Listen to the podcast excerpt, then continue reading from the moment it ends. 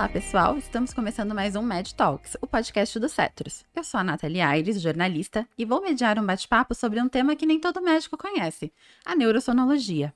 É a aplicação do ultrassom na neurologia, que pode ajudar médicos em emergência, centro de terapia intensiva e até na prática clínica. Para discutir esse tema, vamos conversar com o coordenador da pós-graduação de Neurosonologia do Cetros, Dr. Marcos Lange neurologista com treinamento em Doppler transcraniano pelo Instituto Flumignano de Medicina em Curitiba e em neurosonologia e doenças cerebrovasculares no Hospital Valdelbron, em Barcelona, Espanha. Muito obrigada por estar conosco, Dr. Marcos. Obrigado você, Nathalie. É um prazer estar aqui com vocês e poder passar um pouco do nosso, da nossa experiência, da nossa história, né, para os nossos ouvintes. E a nossa outra convidada é a doutora Daniele Sadala, neurologista, coordenadora do ambulatório de neurosonologia da Santa Casa de São Paulo e com certificação em neurosonologia pela Academia Brasileira de Neurologia e o World Federation of Neurology. Muito obrigada pela presença, doutora Daniele. Obrigada eu, Nathalie, pelo convite, professor Marcos também. É um prazer estar aqui com vocês falando dessa área que a gente tem tanto interesse, né? Que a gente gosta tanto. Obrigada. O que eu já ouvi é que a neurosonologia não é muito conhecida assim entre os médicos. Então, vamos começar do básico? O que, que é a neurosonologia? Quem quer começar me explicando? Dani, começa você. tá bom, professor. É, na verdade, a neurosonologia é uma especialidade, uma área dentro da neurologia, na verdade, que a gente se dedica a usar ultrassom para os diagnósticos das doenças neurológicas. E já é utilizado na nossa prática há muito tempo, mas as pessoas conhecem muito pouco com esse nome de neurosonologia. As pessoas conhecem bastante o Doppler transcraniano, que foi o primeiro exame de ultrassom que, que teve início, né, a sua utilização na prática da neurologia. Mas é uma especialidade, uma, uma área da neurologia aí que pouca gente conhece por esse nome, mas muita gente já usa na sua prática clínica, principalmente no, no ambiente de terapia intensiva. É, não é só o Doppler transcraniano que compõe a neurosonologia, né? Isso mesmo, Nathalie. Então, assim, além do Doppler transcraniano, né, que foi a origem, né, a origem da neurosonologia na década de 80, se a gente for pensar até historicamente, o ultrassom que hoje é utilizado, né, e o Cetrus tem o seu carro-chefe como ultrassom, ele teve a origem estudando o desvio de linha média, o desvio do cérebro, na década de 60, na década uhum. de 50. Hum. Só que daí, devido a algumas limitações técnicas, se partiu para outras estruturas, né? Então, as estruturas vasculares e a parte periférica, né? Muscular e abdômen, etc. E só na década de 80 voltou com o Doppler transcraniano e hoje, além do Doppler transcraniano, nós temos aí o uso do ultrassom para várias outras áreas, né? desde áreas periféricas como nervos e músculos, até a parte de pacientes críticos, avaliação de hipertensão intracraniana. Então hoje o espectro né, da neurosonologia, que seria o uso então desse ultrassom nas doenças neurológicas, ele ampliou muito. E acho que isso também deve bastante ao desenvolvimento dos equipamentos, que hoje eles são muito melhores do ponto de vista tecnológico, permitindo então uma maior quantidade de informações. É, entendi. Inclusive, é, eu fiquei pensando sobre isso, pesquisando sobre o tema para a gente conversar, né? Porque um ultrassom do cérebro, a gente tem a caixa craniana, né? Que eu imagino que deve dificultar um pouco o exame de imagem.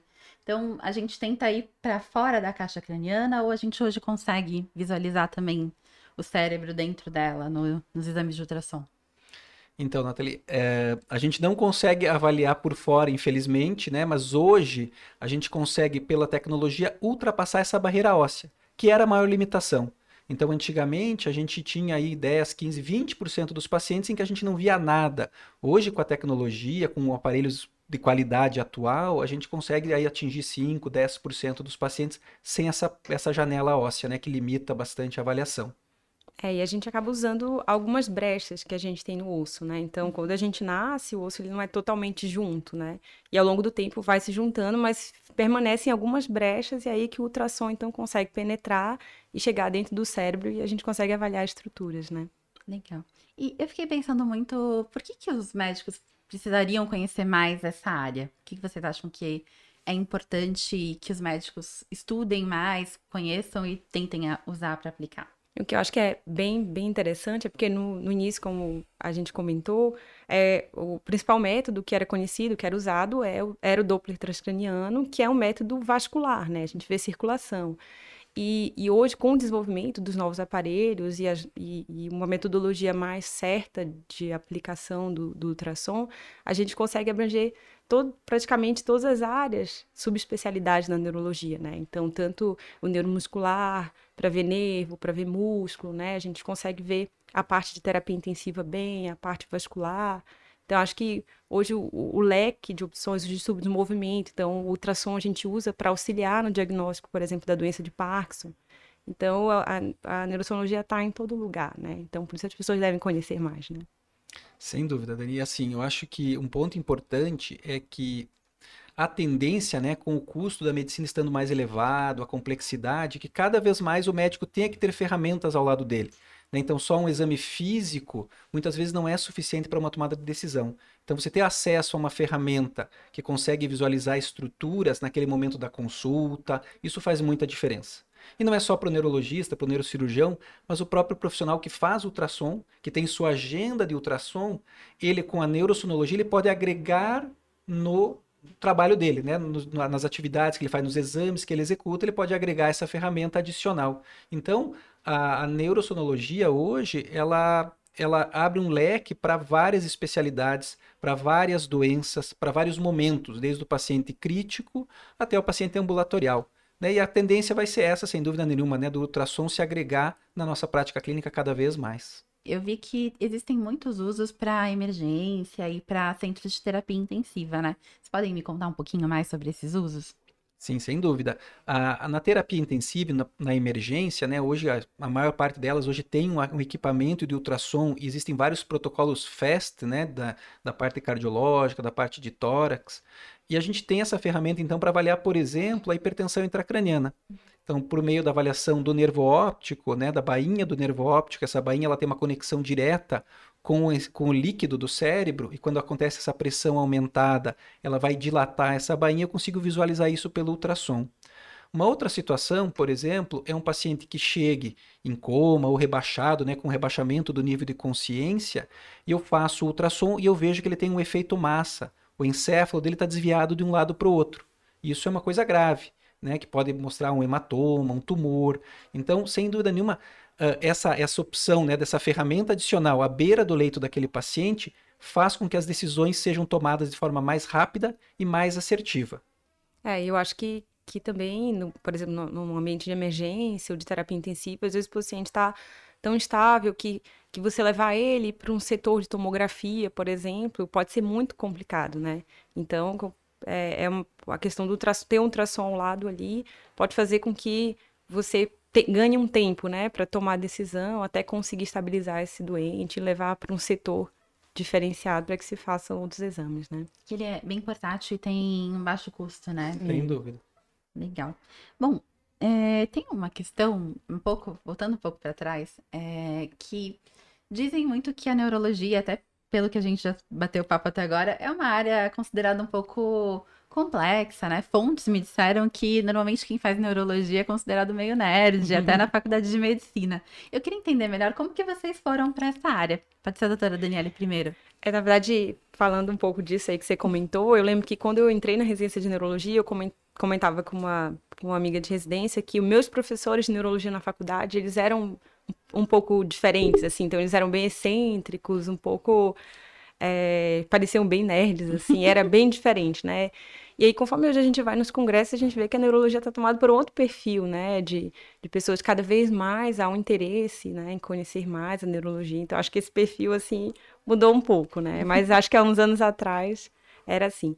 E a, a minha escolha pela neurologia, na verdade, ela veio por, por uma história familiar. Eu tive um, um, um parente que, que faleceu de AVC hemorrágico uhum. e eu fiquei muito perto de tudo isso, né? Então, é, o meu interesse começou a despertar a partir disso, né? E na faculdade, é, eu, eu fiz pesquisa relacionada à área de neurologia, então eu meio que acabei escolhendo, nem, nem pensei muito sobre outras opções e, e, e hoje estou bem realizada, acho que era isso mesmo que, que eu queria fazer e, e é isso. Essa é a minha história dentro da neurologia, né? Muito legal, né? As histórias são muito bacanas a gente contar E assim, eu concordo, acho que a neurologia mudou muito o perfil das pessoas. A medicina mudou, né? Hoje a gente tem um perfil muito diferente do que era antigamente, o que é excelente, né? Porque a gente vê pessoas de características diferentes exercendo uma profissão, isso é muito bacana. E um outro ponto que eu acho interessante é assim, a neurologia ela sempre teve uma imagem, né, uma imagem que as pessoas olhavam que, ah, poxa, vocês fazem diagnósticos fenomenais pela complexidade, pela necessidade de um raciocínio diagnóstico, que a gente chama então de eu conseguir uh, direcionar os achados do exame uhum. para aquela lesão, né? Então, por exemplo, se eu vou lá e ausculto o pulmão, com aquilo lá eu consigo escutar alterações, mas isso não me ajuda a direcionar se o pulmão é do lobo superior ou inferior, não faz muita diferença, porque a função é troca gasosa. Uhum. No encéfalo, na medula, nos nervos dos músculos, dependendo do local da lesão, eu tenho achados diferentes no exame físico. Uhum. Então esse raciocínio diagnóstico, ele sempre fez parte da neurologia, talvez por isso que tem essa imagem de ser uma especialidade um pouco de nerds, parecendo mais complexa. Mas a partir do momento que você entende como é que ela funciona, o, o processo fica muito semelhante. E isso, né? Então tinha muita visão porque a gente fazia diagnósticos super complexos, super excêntricos e não tratava nada. Né? A gente não tinha tratamento para a maior parte das doenças. E hoje, cada vez mais, isso vem mudando, né? Com a tecnologia, com o desenvolvimento de tratamentos. Então, isso faz muita diferença. E pegando um gancho só do nosso ultrassom, que eu acho que é super legal a gente abordar aqui, hoje existem né, protocolos de ultrassom direcionado para tratar a doença de Parkinson. Então, você faz ultrassom de baixa frequência, ele faz uma lesão cerebral específica em que esse paciente trata um tremor da doença de Parkinson. Então, tem estudos que mostram ele como uma forma terapêutica também. É claro que isso ainda está sendo no começo da prática clínica dessa tecnologia, mas já são resultados muito interessantes. A minha história na neurologia é um pouco diferente da Dani. Na verdade, eu durante a, a faculdade, eu estava no segundo semestre de faculdade, isso já faz de alguns anos, uh, eu, a gente passou pela neuroanatomia e aí tive, tive, teve uma greve. Eu fiz minha formação na Universidade Federal do Paraná e, né, para quem fez universidade pública sabe que greves são, são situações relativamente frequentes. E essa greve ela durou no final 90 dias. Eu tinha terminado e eu estava sem fazer nada e abriu lá um, um, uma prova para monitoria, né? A monitoria então é aquela prática em que você ajuda o professor com as turmas mais jovens, né? Você trabalha em conjunto com o professor nas práticas e tudo mais e abriu para neuroanatomia. Eu falei, poxa, eu vou fazer essa prova aí. E sentei os 90 dias e fiquei estudando. Acabei estudando Ângelo Machado, outros livros e prestei a prova e passei. No começo eu me interessei muito pela neurocirurgia. Mas eu sou, assim, eu tenho um perfil, assim, de ser muito crítico comigo mesmo. E eu fui ver um neurocirurgião que é um profissional excelente e eu olhei para ele e falei assim, eu nunca vou conseguir fazer isso. Uhum. Eu sou uma pessoa, eu brinco nas aulas com os alunos que o meu dom, na verdade, é ser artista, não é ser médico. Até hoje meus bonecos são de palitinhos. Então, minha habilidade de artista é nula. E, e eu acho que para um cirurgião, para um profissional que tem, uma, uh, que tem uma, uma, complexidade, ele tem que ter uma habilidade manual muito boa. E eu acabei daí seguindo para neurologia, isso no quarto, quinto período, participei de pesquisas como a Dani também, e acho que foi a minha melhor escolha de vida, eu não tenho dúvida disso. Que legal. E aí eu fiquei pensando onde, como que o ultrassom e a neurosonologia chegaram para vocês então dentro dessa trajetória? Então, no meu caso, uh, durante a minha residência, é muito, ali vem uma história também, né? Então, eu estava na residência eu vim fazer uh, neurologia porque eu queria fazer doenças neuromusculares, eletroneuromiografia. Durante o segundo ano de residência, um, chegou um aparelho novo de eletromiografia no serviço e eles resolveram testar em mim esse aparelho. a partir daquele dia eu decidi que eu nunca mais ia fazer uma eletromiografia em ninguém. Por causa da dor, Por né? causa da dor. É um exame extremamente desconfortável, né? Imagina você que você tem que pôr uma agulha no teu músculo e me mexer esse músculo. Então, é, ele, ele dói, é um exame que dói. Então, eu não gostei daquilo. E daí tinha uma colega, né? A Viviane, que foi quem me treinou à época, tinha ultrassom, ela fazia o Doppler transcraniano à época e eu fui comecei a acompanhar o serviço junto. Então, era eu e mais um colega, o Juliano, e a gente pegava o aparelho e andava com ele por todo o canto buscando os pacientes que tinham feito arteriografia, para a gente comparar o nosso exame com a arteriografia. E assim a gente fez durante o R2 e o R3 e eu acabei entrando nesse mundo, né, me interessei, depois eu fui para fora, fiquei então em Barcelona onde eu aprendi a parte do ultrassom propriamente dito, não o Doppler transcraniano, estudos de carótida. Isso já fazem aí alguns anos e cada vez mais a gente está buscando aprender e também trazer esse conhecimento para os alunos, que eu acho que é o mais importante. É, eu acho que é bem isso, né? A, a neurosonologia, ela entra na nossa vida através do Doppler transcraniano, né? Na maioria da, das vezes. Então, também tive o primeiro contato na residência com, com Doppler transcraniano. E aí você vai entendendo mais o método, aí você vê que parece que falta alguma coisa, né? Aí você vai atrás de um outro método. Aí foi quando eu fiz carota. Aí depois fui para fora também, fiz o, um estágio para aprender mais sobre ultrassom mesmo, né? E, e aí você vai somando coisas e você vê, você já está totalmente inserido, né? Na, na, na neurosonologia. A neurosonologia não sabe mais de você, né? Onde você vê um ultrassom, você quer... Você quer mexer. e uma outra coisa que eu ia perguntar é vendo que justamente o Doppler transcraniano voltou a ser estudado há relativamente pouco tempo, na década de 80, 30 anos atrás, 40 quase, é, ainda tem muita coisa para ser descoberta. Como que o que, que, tem em desenvolvimento dentro dessa área? Eu acho que mais é, essa parte de, de intervenção, né, como o professor falou, então, tanto na, na, na, no manejo do AVC agudo, já foi pesquisado, mas continua pesquisando, né, do próprio ultrassom, dissolver o coágulo, né, que causa o AVC isquêmico, é, nessa parte do movimento, e, e softwares, né. Então, acho que a, a, tecnologia de software de monitorização permite você explorar funções que antes você só conseguia com dispositivos invasivos, né. Então, acho que isso é uma coisa crescente que acho que ainda pode crescer muito mais e se aprimorar, né, melhorar e dar mais precisão diagnóstica para a gente, num método não invasivo, né. Sem dúvida. E além disso, a gente tem novas tecnologias chegando independentes do ultrassom, né? Então, uhum. por exemplo, nós temos uma tecnologia francesa que é um ultrassom chama-se Fast Ultrasound, em que ele consegue estudar a perfusão dos tecidos por meio do ultrassom sem uhum. contraste. Então ele, ele né, esse, esse, profissional ele é um pesquisador francês. Ele desenvolveu um, um, transdutor que ele tem mais de mil cristais. Então ele tem uma velocidade tão rápida que ele consegue ver a perfusão dos tecidos. E a talvez aí 15, 20 dias, ele publicou né, o primeiro trabalho conseguindo ultrapassar a calota encefálica em adultos, mostrando essa perfusão. Então, acho que isso também será um grande divisor de águas quando entrar na prática clínica, né, porque é uma ferramenta formidável e aí talvez até possa permitir estudos perfusionais em pacientes com epilepsia, com outras doenças em que essa perfusão influencia não só na doença cerebrovascular, que é a principal doença utilizada até o momento. E eu fiquei muito curiosa com o tratamento de Parkinson que o senhor citou. É, hoje ele já está sendo usado? Tem médicos, ainda faltam médicos, ou tem já bastante médicos que dominem, que já conheçam?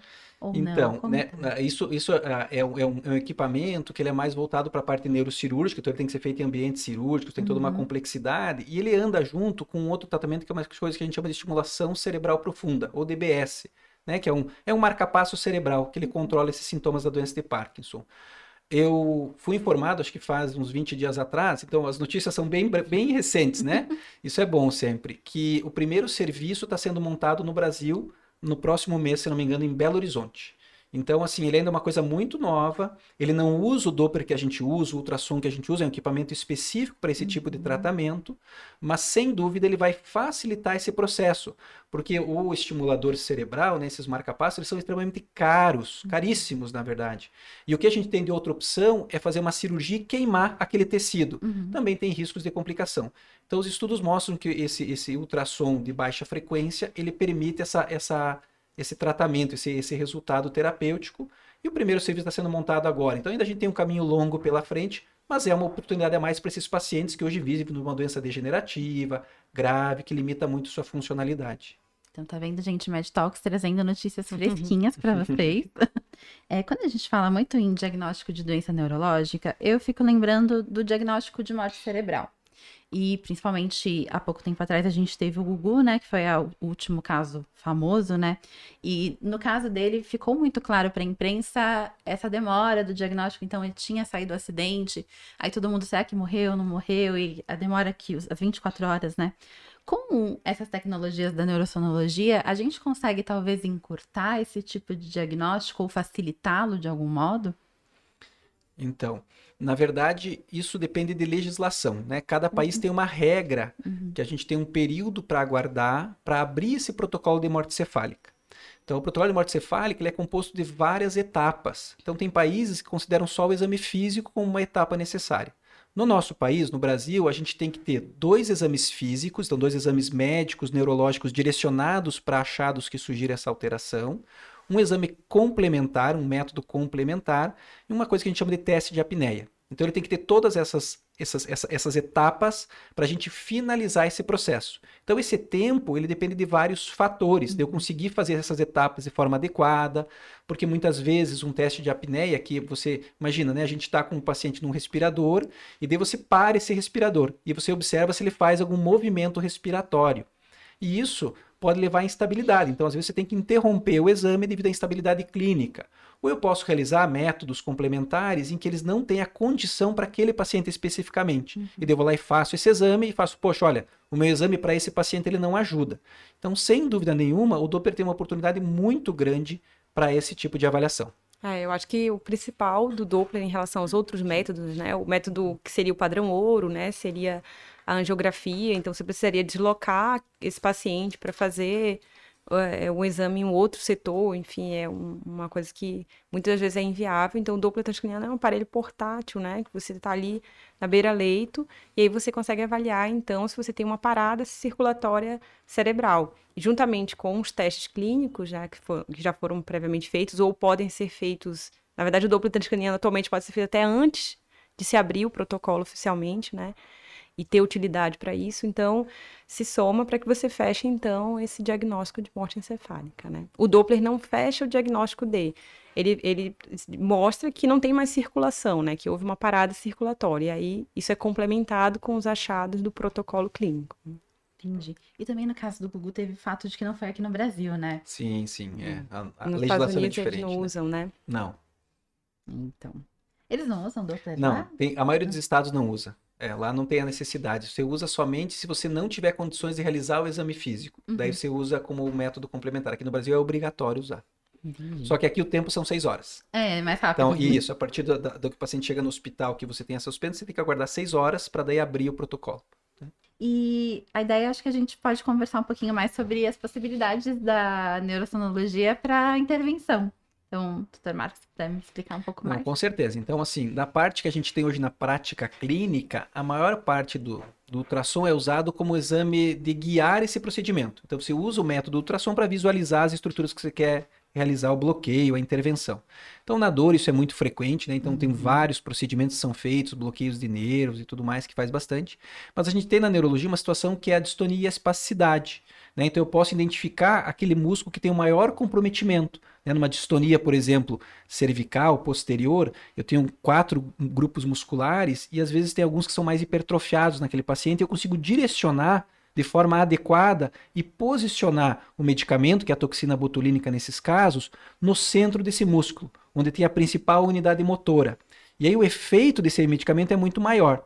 Então, por mais que as pessoas falem que leva um pouco mais de tempo para executar o procedimento, esse procedimento é muito mais assertivo, fazendo com que o paciente tenha menos sintomas, ele evolua melhor por um período maior, que essa toxina tem um efeito mais prolongado, né? E a segurança do procedimento, porque você vai desviar de artérias, de nervos, de veias, né? Então, ele com certeza é uma ferramenta que ajuda muito nesse processo. né? Tem colegas que trabalham somente com isso hoje, né? Com ultrassom guiado para esses procedimentos.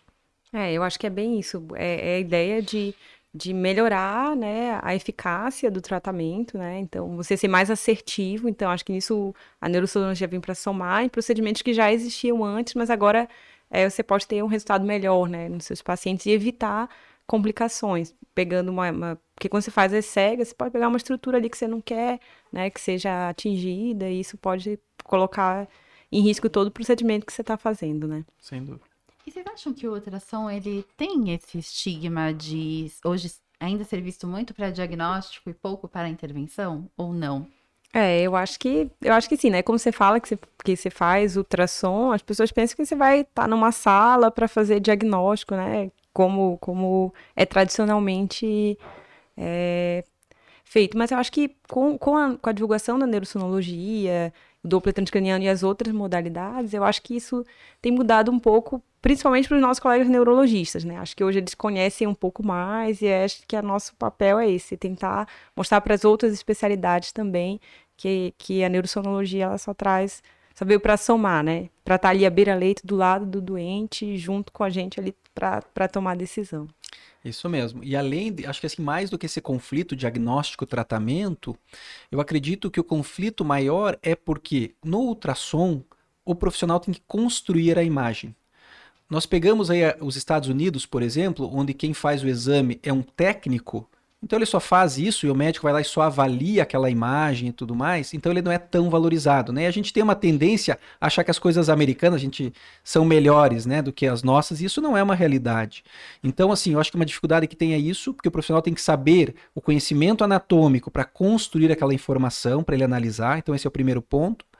E na parte da neurologia, que o carro-chefe inicial foi o Doppler transcraniano, ele é um exame hemodinâmico. E quando a gente conversa com pessoas que fazem ultrassom, o Doppler é o que eles menos gostam de fazer, porque uhum. ele é um pouco mais trabalhoso, você tem que raciocinar muito do ponto de vista hemodinâmico, de circulação, e isso leva um tempo.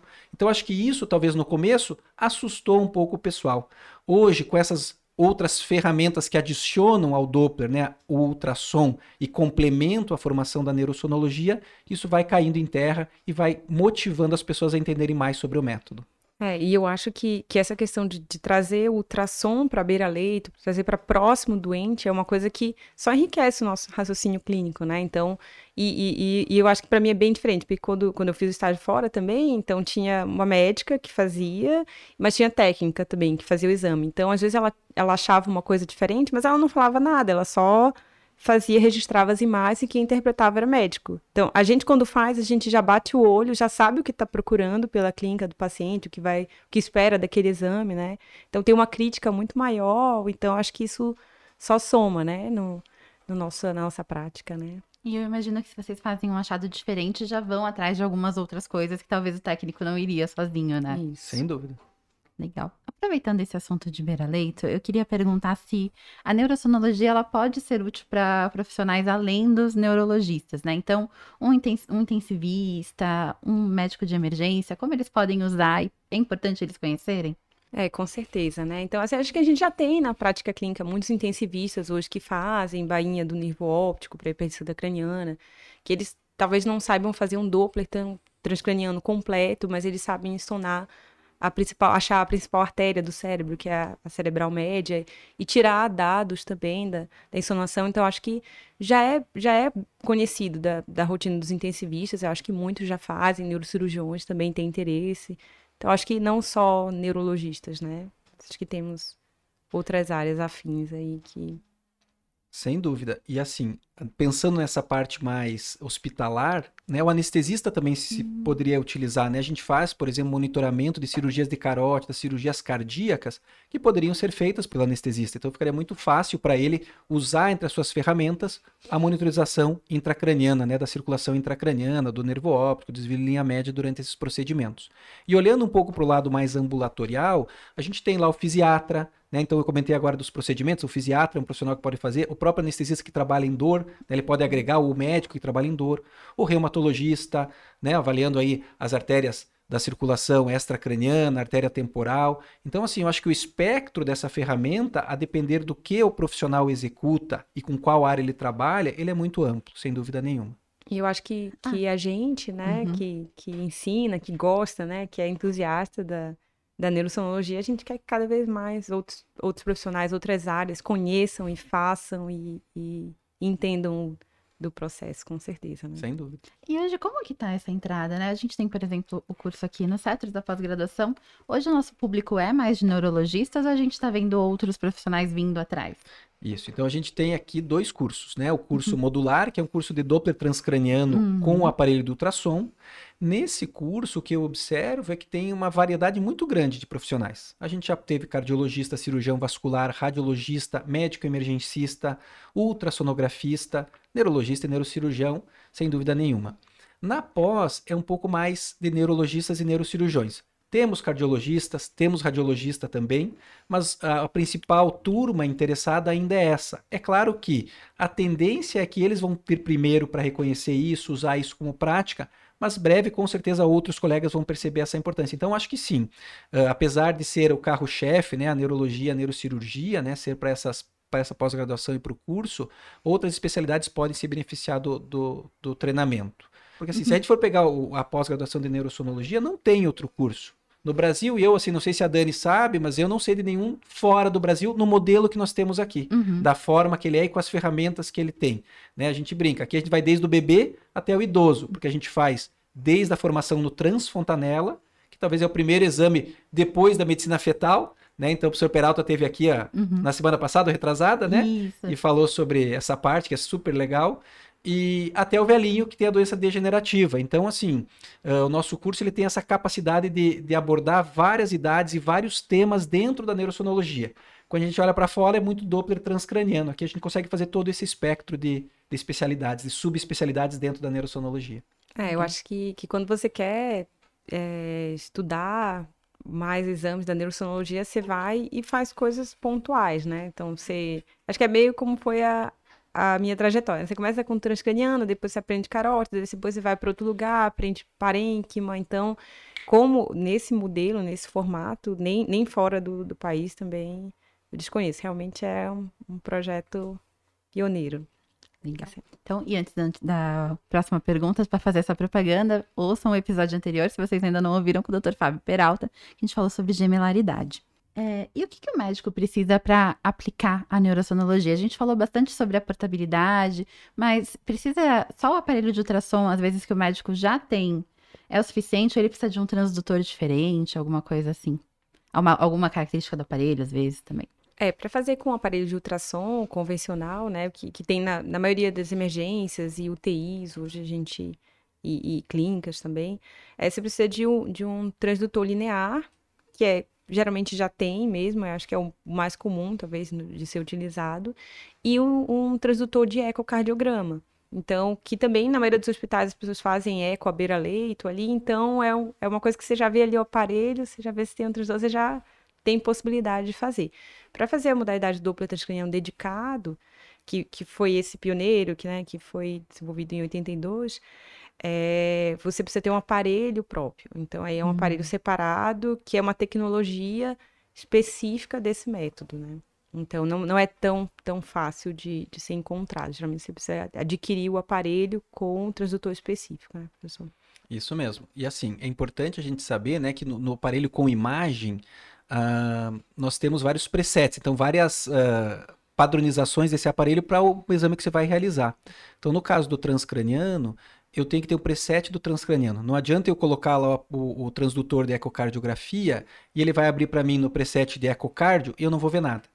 E um desafio que a gente tem é que muitos dos applications, dos profissionais que fazem a padronização desses aparelhos, não têm muita experiência com o transcraniano. Hum. Então, se você tem um equipamento que às vezes ele tem já uma geração anterior, ele tem uma qualidade um pouco mais difícil para isso. Esses aparelhos mais novos, sem dúvida nenhuma, eles já estão com um preset bem alinhado, mas os anteriores são um pouco mais difíceis. E outro ponto que a gente tem que levar em consideração quando a gente fala de ultrassom, a gente tem duas curvas de aprendizado. Hum. Né? A Dani comentou então do Doppler dedicado, que a gente chama, que é aquele que não tem imagem. A curva de aprendizado é formada por uma curva de execução do exame e de interpretação do exame. Uhum. Né? Então, no dedicado, eu tenho uma curva de execução para aprender a executar esse exame muito longa. Eu já trabalhei com residentes que demoraram um ano para conseguir realizar um exame. Nossa. E aqui no nosso curso, né, vou pegar o exemplo de hoje, que a gente fez aqui a parte prática, tiveram vários alunos que tocaram pela primeira vez num exame de Doppler transcraniano e durante três ou quatro horas já conseguiram fazer quase uma avaliação de uma circulação anterior inteira pelo exame com imagem. Uhum. Então, essa curva de execução do aprendizado é muito mais rápida. A interpretação, claro, depende de estudar, de ver casos, analisar, então isso leva um tempo maior. Mas é importante perceber essa diferença, né? Que do uhum. Doppler dedicado ele tem um tempo mais longo também para a execução. E existe alguma aplicação da neurosonologia ou do Doppler transcraniano para Covid-19? Existe e tem várias, na verdade, já tem alguns artigos publicados mostrando isso. Né? Então, assim, quando a gente fala do Doppler transcraniano, que seria esse aparelho, né, esse, esse, esse exame para avaliar a circulação cerebral, a gente tem que lembrar que a circulação cerebral é uma circulação de baixa resistência. Né? Então, o, a, o cérebro ele tem uma resistência baixa que faz com que a nossa circulação ela seja sempre contínua. Então é como se aquela mangueira tivesse sempre correndo líquido dentro dela. Diferente das situações musculares, né, em que na, nas estruturas musculares essa circulação ela é mais pulsada, né, então ela chega a ter às vezes até um refluxo. E isso é o padrão normal. Nesses pacientes, então, que têm Covid, uma das alterações que a gente observa é esse aumento da resistência desses pacientes. Porque eles fazem, às vezes, alterações ventilatórias tão importantes que o cérebro tenta economizar isso e faz um fechamento da microcirculação. E daí isso tentando poupar faz com que tenha um aumento dessa resistência. Qual que é o problema disso? Isso piora a circulação cerebral da microcirculação, causando mais danos desses pacientes. Então eu posso usar essa ferramenta como um preditor prognóstico desse paciente. Uhum. Né? Então eu posso avaliá-lo, interpretar essa alteração e seguir esse paciente. É, inclusive acho que tem trabalhos sugerindo, né, professor, que que talvez essas alterações possam explicar de alguma forma o, algumas alterações de memória, uhum. de cognição, que têm sido descritas mesmo seis meses após né, o, o, a, o paciente ter tido a doença, né? E o outro, os outros trabalhos também que têm sido publicados, bem interessantes, né, é sobre embolia. Então, porque quando você coloca a, o Doppler para monitorizar a circulação cerebral, tudo que passa no sangue, se você tiver algum tipo de êmbolo, alguma coisa, você tem uma probabilidade de encontrar no, no Doppler é, essa, a presença desse êmbolo. Então, tem alguns trabalhos mostrando que pacientes com Covid talvez tenham êmbolos mais frequentes por causa do processo, né, de, de trombose, enfim, são, é, são bem interessantes, né, pessoal, o trabalho. Sem dúvida, são vários estudos que mostram, né, vários que eu digo são poucos ainda, mas uhum. do Covid tudo é muito novo, né, é, mas sem como, dúvida, né? né? o comprometimento neurológico desses pacientes tem uma relação vascular, tem uma relação da trombose, né, de um, de um efeito pró-coagulante dessa doença, né, pró-trombótica, então todas essas informações elas estão sendo compreendidas, né, mas já tem estudos mostrando isso, sim. E a gente conseguindo talvez ter esse fator preditivo, a gente pode fazer alguma coisa para prevenir ou reduzir os danos? É você se antecipar, né? Então uhum. a, a ideia tem que ser essa sempre. Então, poxa, se eu vejo que esse cérebro está tendendo a ter um sofrimento, talvez a minha intenção inicial seja desligar esse cérebro, né? Fazer uma sedação mais agressiva, mais precoce, para que esse cérebro não sofra com essa hipóxia, com essa falta de oxigenação. No caso da microembolia, é você otimizar os tratamentos anticoagulantes, né? Os tratamentos que tentam evitar que esse, que esse coágulo que está se soltando de algum sítio, está se formando na circulação e indo para a circulação cerebral, acabe tendo um evento maior. É isso mesmo. e é, tem sido usado em casos de pacientes já? A gente tem visto ou não mais estudos e não tanto a aplicação hoje? É, eu acho que, na verdade, no, no caso do Doppler transcraniano, acaba sendo em centros que você tem é, formação de, de, especialistas né, em, em, neurologia vascular que acabam tendo a curiosidade de monitorizar os pacientes e começaram a ver que tinha alguma coisa diferente, mas não em termos de protocolo, de conduta, ah, vamos fazer um Doppler e, e, e para ver se esse paciente tem chance de, de evoluir para para algum desfecho desfavorável, assim, de protocolo, é mais em serviços que já tem essa rotina de fazer esse tipo de exame, né? É. Eu acho que o maior desafio né, na prática clínica para isso é que, nesse contexto, o profissional que faz o exame ele está fora dessa unidade. Uhum. E que é uma unidade super complicada de você acessar, né? Porque são pacientes de UTI, que tem todo um isolamento, todo um cuidado. Então, qual seria o mundo ideal? Que esse colega que está aí dentro conseguisse executar né, esses exames, porque ele vai auxiliar na decisão dele. Né? Assim como ele executa uma punção guiada, né, uma punção acesso central guiado, algum procedimento guiado, esse intensivista, esse emergencista que está lidando com esses pacientes poderia usar dessa ferramenta para fazer essa análise e ter essa tomada de decisão. Entendi. Então a gente meio que volta para aquela questão de que seria legal que mais profissionais Sem conhecessem essa uhum. técnica. É interessante isso, como é atual ainda por cima, né? Vamos falar um pouquinho da pós, doutor? Vós lá, vamos contar. E eu acho que para contar da pós, eu vou contar um pouco da minha história aqui no Cetros, né? Legal. Então eu acabei caindo aqui nos Cetros por um amigo que me indicou, né? E foi muito interessante porque a gente está na sala em que eu fiz minha entrevista com o Dr. Cláudio, né? Uma pessoa fenomenal, assim, que me ensinou muito nesses dois anos que eu estou aqui. E eu comecei trabalhando então nesse curso modular, que é o curso de Doppler transcraniano, e eu sempre tinha, eu sempre tive essa angústia de querer aprender, de poder levar o conhecimento. E eu sentei com o pessoal daqui, fizemos uma reunião e eu criei esse projeto da pós né, em neurosonologia, que foi um desafio, na verdade, porque eu não executo todos os exames, né? Eu não tenho habilidade para fazer toda essa neurosonologia da forma que ela tem que ser feita. Então eu conversei com colegas que atuam nisso, a Dani é uma delas, que está aqui comigo ajudando um monte, né? E a gente bancou isso e hoje a gente está então com a pós em andamento. Essa pós é composta de 12 módulos, 13 na verdade, dois que são de metodologia científica, um que é EAD e os 10 módulos presenciais. Né? Uma vez por mês a gente se encontra durante três dias. E é interessante porque a gente, eu, eu, a gente desenvolveu esses módulos como se eles fossem blocos. Então são blocos de três meses. O primeiro bloco de três meses é o estudo da circulação. Então, estudo vascular extracraniano e intracraniano. Então, o, o, o, aluno que fizer essa formação, ele vai conseguir fazer um estudo dos vasos do pescoço, da carótida das vertebrais e da circulação intracraniana. E no terceiro módulo desse primeiro bloco é os estudos de monitorização. São os estudos que a gente comentou da parte uh, de terapia intensiva, da anestesia, da cirurgia, uh, de, de, pesquisa de embolia paradoxal, que é um tópico super importante, né? Que a gente pesquisa o forame oval patente, que hoje a gente sabe que ele é um fator de risco para AVC isquêmico, tendo até um tratamento específico para um grupo de pacientes. E assim, por isso que até que eu acredito que os cardiologistas procurem o curso modular e tem um cardiologista fazendo após com esse interesse também. Uh, então, esse bloco primeiro seria dessa parte vascular. O segundo bloco, que são os outros três meses, é a parte de parênquima cerebral.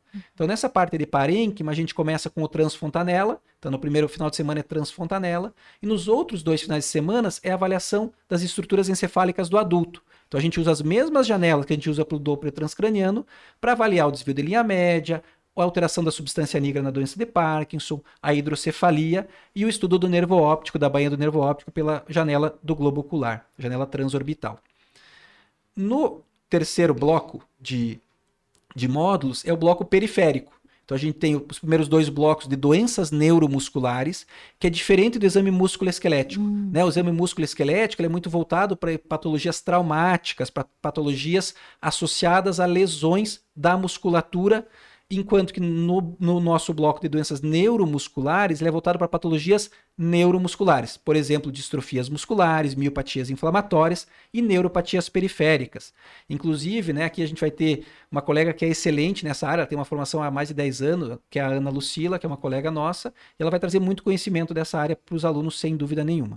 Esse bloco, então, o nono mês termina com a parte de procedimentos, então procedimentos de bloqueios de nervos, de plexo, de raiz, né, guiado pelo ultrassom. E o décimo módulo, que ele daí é um módulo independente desses blocos, ele tem a característica de ser um módulo que ele é ele vai, ele vai ser executado para protocolos. Então, o aluno ele vai executar protocolos específicos. Como a Dani comentou, né? Então, a gente não precisa fazer o exame todo. Muitas vezes eu posso direcionar esse exame para aquele meu interesse. Não preciso ficar fazendo o exame inteiro para raciocinar, eu posso direcionar o que faz com que eu ganhe tempo e possa tomar com a decisão de forma segura. E aí termina a nossa pós-graduação, então, que eu estou super feliz em participar, em ter auxiliado a, a, a, dar início a isso e a gente torce para que ela dure por muitos e muitos anos. E o que eu acho importante a gente destacar também, né, doutora, é que o curso tem uma parte prática muito importante, né? É, com certeza. A parte prática é bem intensiva, assim, realmente a gente pode ver os alunos se desenvolvendo, né? Então você vê que o aluno coloca a mão na massa, ele tira dúvidas e a curva de aprendizado é, é muito grande. Isso faz muita diferença quando você está falando de curso de ultrassom, né? Se o, se o aluno não coloca a mão no ultrassom e tem a própria experiência dele, não é a mesma coisa que ler no livro, né? Do que ver uma aula. Com Sim, certeza. E todos os módulos têm parte prática, né? Sim, então, desde o comecinho. Uhum. Legal. E a gente tem mais alguma nesse essa parceria sua aqui com o Cetros, veio mais algum curso de neurologia? Então, nesse projeto com o Cetros, né, a gente já tem esses dois cursos que a gente comentou, né, o de Doppler transcraniano e esse da pós, e agora a gente está começando a desenvolver o curso de cefaleias, de manejo das cefaleias, que é um curso voltado para procedimento em pacientes com dor de cabeça. Então, diferente só do diagnóstico do tratamento medicamentoso, a ideia é treinar esse médico para que ele possa tratar esse paciente de forma integral, da forma mais completa possível. O que é importante, né? Que eu, que eu vejo de gente com dor de cabeça. É, você falou, é uma das principais causas né, de abstinência ao trabalho, uhum. de morbidade, né? Sem dúvida nenhuma, é um tema muito importante. Legal. Então, eu vamos deixar os links desses dois cursos na descrição do episódio. E eu acho que, por enquanto, é isso. Queria agradecer mais uma vez, doutor Marcos, doutora Daniele, pelo bate-papo. Foi muito legal. Muito obrigada por terem topado e vindo. Obrigado a vocês. Eu que agradeço. E é isso. Até o próximo episódio, pessoal.